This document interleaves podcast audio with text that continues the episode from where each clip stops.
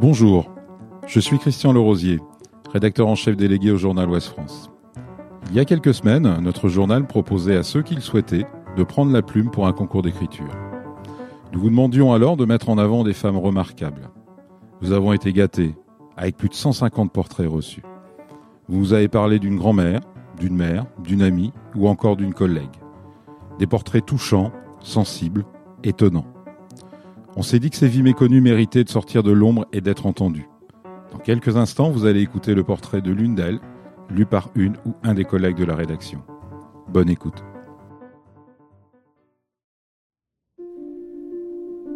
Mémé d'en haut.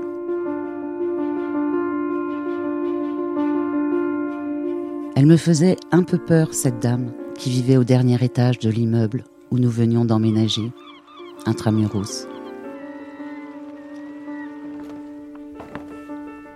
Lorsque je la croisais dans l'escalier, on se disait juste bonjour. J'avais dix ans, et son apparence, grande, maigre, sérieuse, les cheveux crépés sous une toque en astracan, du farajou un peu criard et des lunettes en cul de bouteille, m'intimidait. Le 24 décembre, maman me mit une boîte de chocolat dans les mains. Va lui offrir à la dame du quatrième. Tu lui souhaiteras un joyeux Noël de notre part. J'ai lentement monté l'escalier et doucement frappé à sa porte. Qui est là? C'est Béatrice. J'habite au premier. Je vous apporte des chocolats pour Noël. La porte s'est ouverte.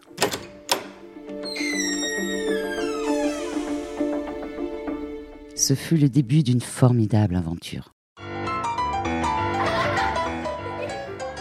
Avec ma sœur Anne-Claire et mon frère Christophe, nous allions désormais passer des heures dans cet appartement pas comme les autres, à voyager, à prendre des leçons de vie.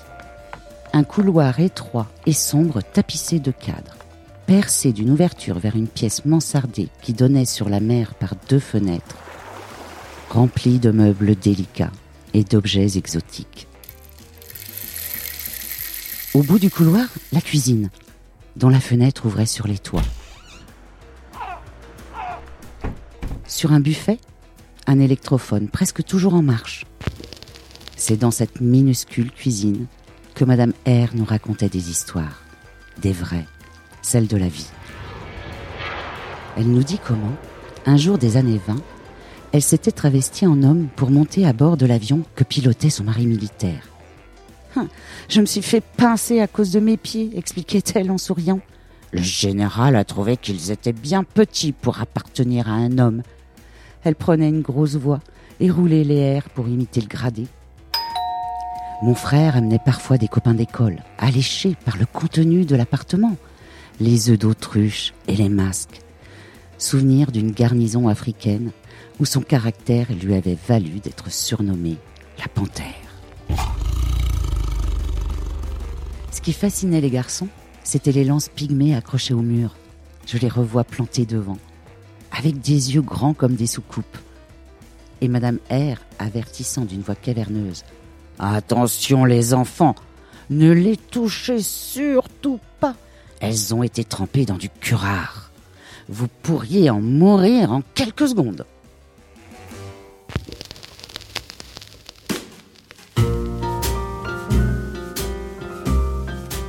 Dans les années 30, apparut dans les milieux aisés la mode de la vie à trois.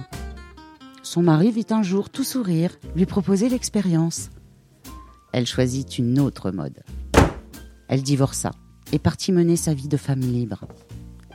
Celle qu'on prenait pour une vieille dame malvoyante à la marche hésitante avait été en fait une jeune femme téméraire, indépendante, engagée, qui avait le racisme et l'injustice en horreur. Pendant la Seconde Guerre mondiale, elle avait dirigé un hôtel à Aubonne, dans les Pyrénées. Elle aidait les Juifs à passer en Espagne. Lors d'un de ses trajets en montagne, elle s'était retrouvée nez à nez avec un ours.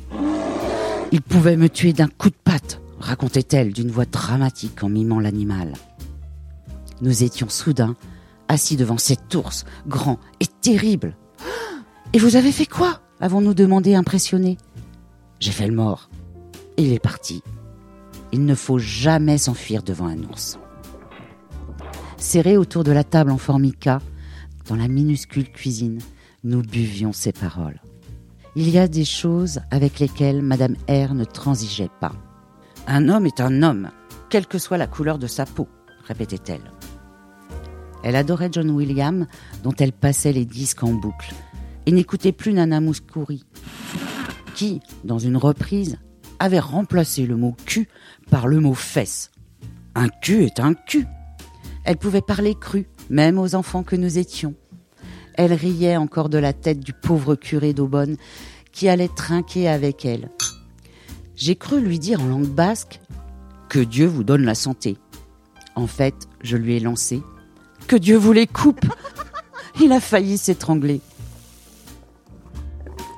Madame R, coquette jusqu'à la fin de sa vie, sacrifiait chaque matin au rituel du maquillage.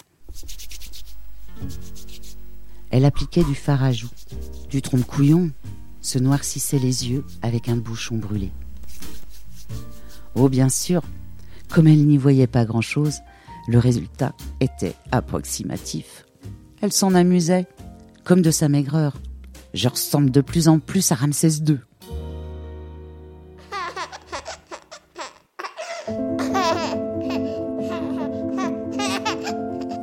Le jour où notre petite sœur Cécile, en âge de parler, a appelé Madame R, mémé d'en haut, a été pour elle un grand bonheur. C'était le signe qu'elle faisait partie de la famille, elle qui n'avait pas eu d'enfant. Ce fut désormais son nom pour tous, enfants, parents, copains. Honorine, mémé d'en haut, est partie en 1992, à 95 ans. Elle repose au cimetière de Rocabet à Saint-Malo non loin de la tombe d'un certain Robert Surcouf. Peut-être qu'en tendant l'oreille, on entendrait leur bavardage et leur rire. Ils ont sûrement un tas de choses à se raconter.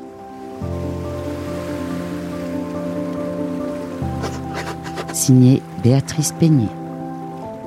Elle mérite d'être dans le journal. Elle mérite d'être dans le journal. Elle mérite d'être dans le journal. Elle, mérite, d'être dans, le journal. Elle mérite d'être dans le journal. Elle mérite d'être dans le journal. Elle mérite d'être dans le journal. Retrouvez cet épisode ainsi que nos autres productions sur le mur des podcasts et aussi sur notre application Ouest France. N'hésitez pas à nous mettre 5 étoiles si vous avez aimé ce programme.